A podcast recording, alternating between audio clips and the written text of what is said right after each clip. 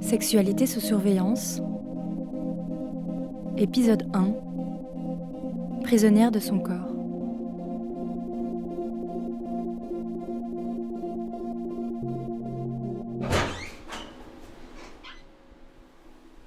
Quand tu arrives en prison et qu'ils te font la fouille à poil, c'est vraiment, euh, pour moi, c'était vraiment comme euh, pour te dire, voilà, tu es à notre merci jusque dans ta nudité, en fait.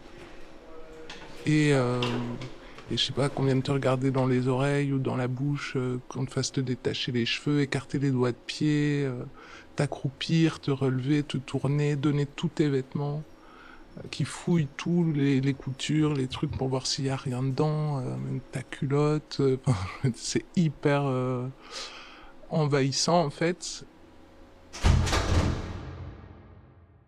La frontière qui sépare le monde extérieur et celui de la détention est à double facette.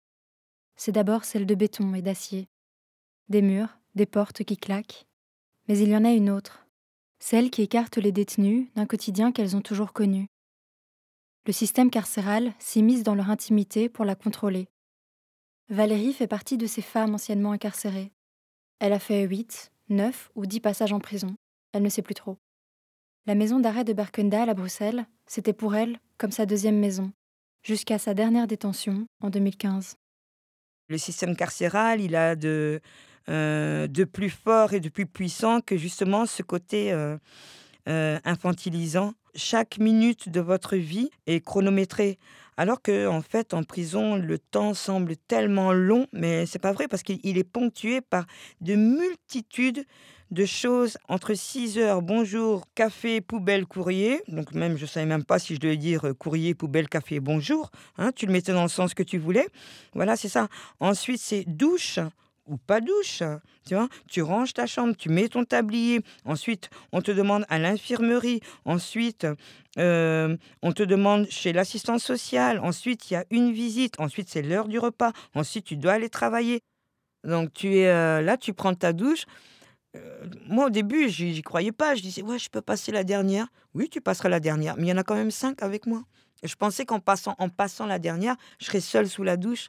Mais non, alors même s'il y a un rideau, hé hey, Zézé, euh, c'est quoi ton gel douche C'est quoi ton savon? Horrible. C'est pour ça que j'ai dit que une fois que tu es en prison, tu ne t'appartiens plus. Tu n'es plus à toi. Tu es tout nu euh, devant les autres et tu vois le corps des autres, ils voient ton corps et... Lynn, nous l'appellerons comme ça afin de préserver son anonymat. Elle a été arrêtée en 2008, lors d'un séjour en Espagne. Elle a été incarcérée là-bas pendant près de 7 ans avant de revenir chez elle, en Belgique. Puis euh, les gardiens font aussi des remarques, par exemple, sur tes vêtements. Euh, il y a quand même un contrôle sur ton corps. Euh, T'apprends à ne plus avoir de d'envie, on va dire, de et ton corps il suit, il doit suivre le mouvement, quoi. Cette étrange sensation d'avoir laissé son corps et sa féminité au seuil des portes de la prison. Nous avons rencontré Lena, elle a été placée en détention pour mineurs en Belgique quand elle avait 16 ans, pendant deux semaines. 14 jours qui lui ont paru être une éternité. Quand je suis rentrée en IPPJ, ce qui a été difficile, c'est que euh, j'ai plus du tout eu accès à tout ce qui est euh, bah, mes soins quotidiens. Il n'y a plus accès à, ce côté féminin. Mais sinon, les seules choses que je pouvais faire de temps en temps, c'était euh, sur des, des pages de magazines qui se décolorent assez facilement, prendre la salive, frotter sur du rouge et le remettre sur la bouche. Ça, euh, c'était la seule chose qui faisait euh, avait un peu de, couleur. Que faire quand son propre corps file entre ses doigts Prendre sur soi Oublier Se résigner Accepter Accepter de ne plus être maître de son corps Pour prendre conscience de la réalité des femmes incarcérées aujourd'hui, nous voulions échanger avec elles. Notre seul moyen de communiquer, c'était les lettres. On a reçu plusieurs réponses, dont celle de Anna. Nous l'appellerons comme ça afin de préserver son anonymat. Pour compenser la solitude de l'enfermement, elle a pris 20 kilos en quatre mois. En essayant d'oublier l'incarcération, Anna s'est oubliée elle-même. Elle nous écrit Je ne me sentais pas bien dans mon corps. Je n'aimais pas, mon apparence. ni ma personnalité. Je ne ressentais donc pas le besoin d'avoir de l'intimité. Et après, un déclic s'est produit. Je ne sais pas l'expliquer, mais j'ai éprouvé le besoin de me sentir bien dans mon corps. Me sentant enfin belle de l'extérieur, mon psychisme a suivi et ma libido est revenue. Aujourd'hui, je ne me sens pas libre d'explorer mon corps comme je le voudrais, ni d'assouvir mon désir quand il se présente. Et au final, si le corps n'est plus une barrière à sa sensualité, les portes qui claquent, les bruits de pas et de clés dans le couloir, l'œilleton qui s'ouvre et se ferme, ce sont autant de nouveaux freins au désir. Je dois toujours être vigilante vis-à-vis du passage des agents. C'est contraignant de se voir imposer un rythme de vie. Je me sens épiée. Je ne me sens pas respectée dans mon désir. Même la nuit, je suis surveillée tous les quarts d'heure. C'est impossible de vivre ma nudité, d'exprimer ma libido, de me masturber à mon aise pour satisfaire mon désir. Je me sens toujours pressée. Je ne peux pas prendre le temps de laisser monter le désir par des longues caresses. Je dois faire vite et me cacher sous ma couette, comme une enfant qui a fait une bêtise. C'est frustrant.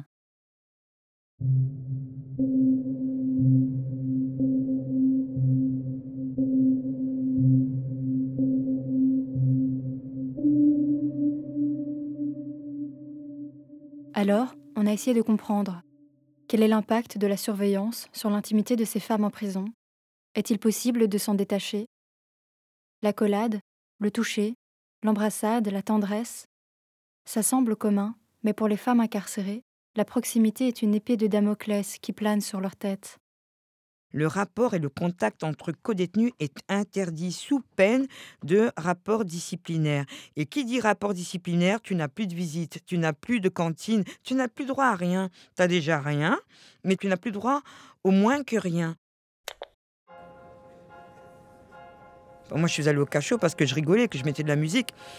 Pourquoi? Parce que ce moment où je mettais la musique à fond avec ma codétenue, eh ben on dansait, on se touchait c'est, de la sexualité. À un autre niveau, hein, parce qu'on ne pouvait pas se toucher.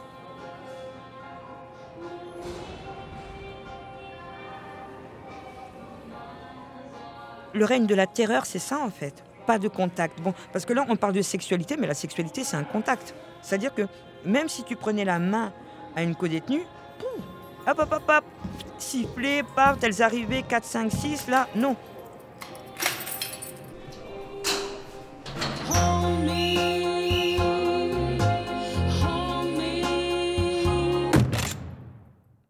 Donc c'est vraiment le bonheur, non, sous aucun prétexte.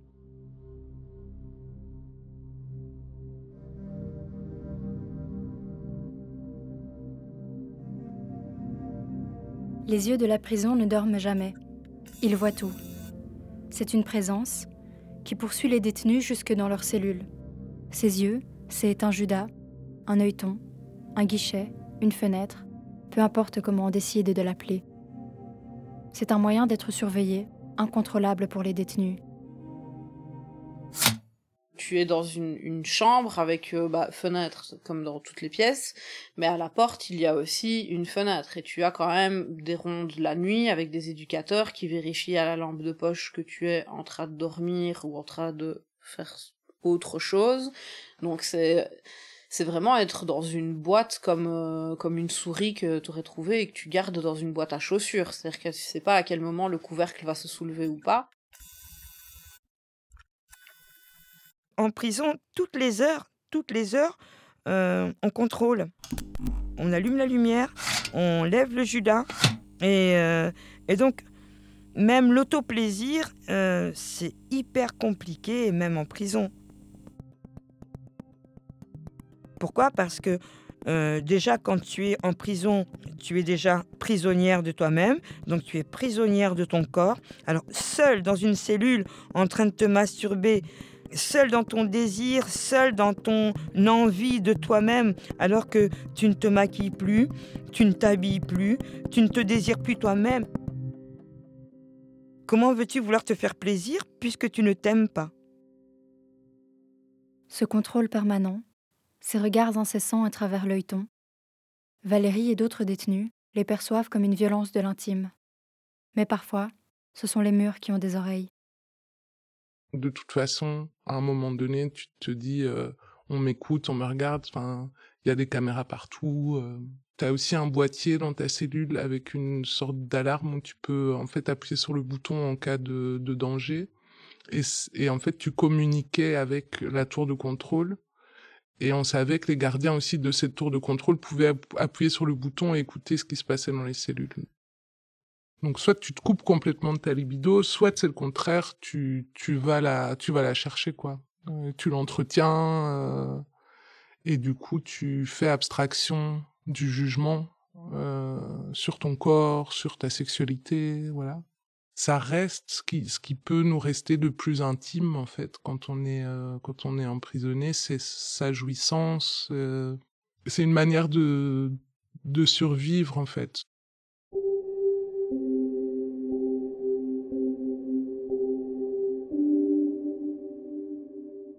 On a rencontré une assistante sociale qui côtoie quotidiennement des femmes incarcérées. Elle a préféré rester anonyme. On l'appellera donc Laura.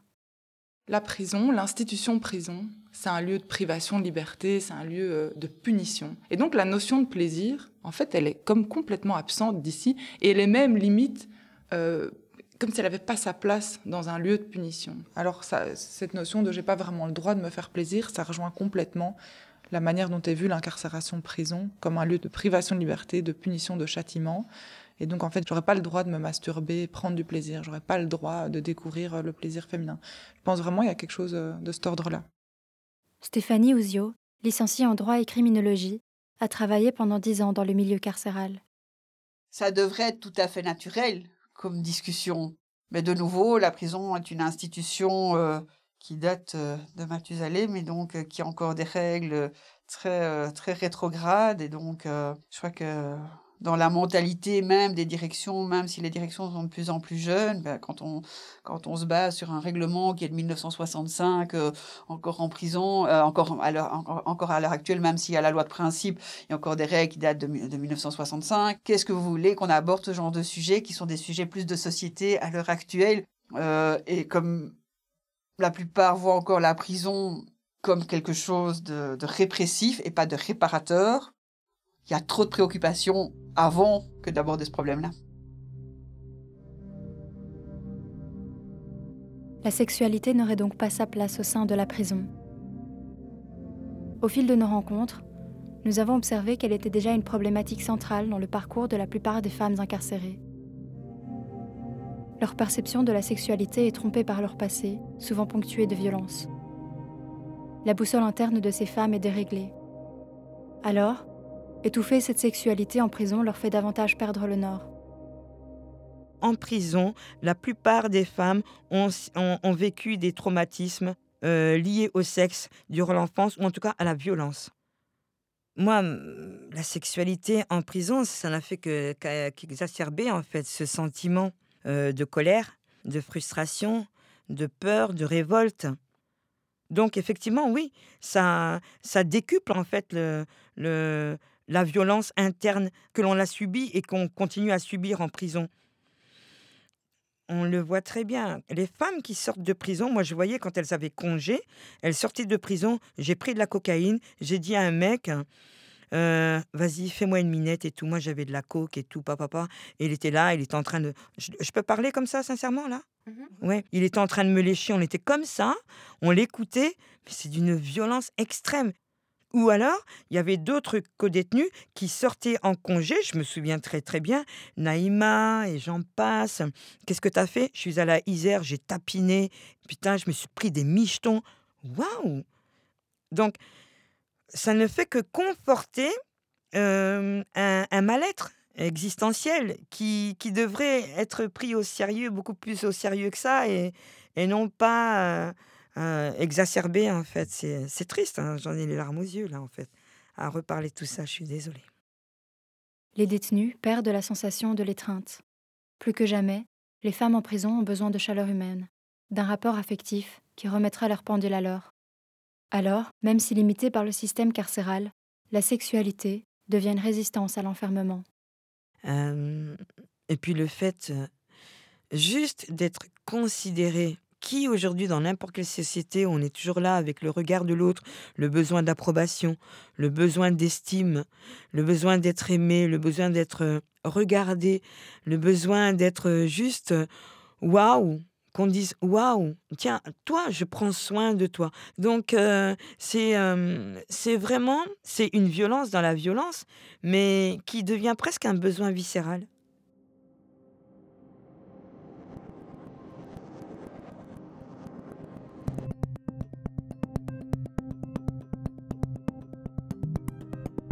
Sexualité sous surveillance.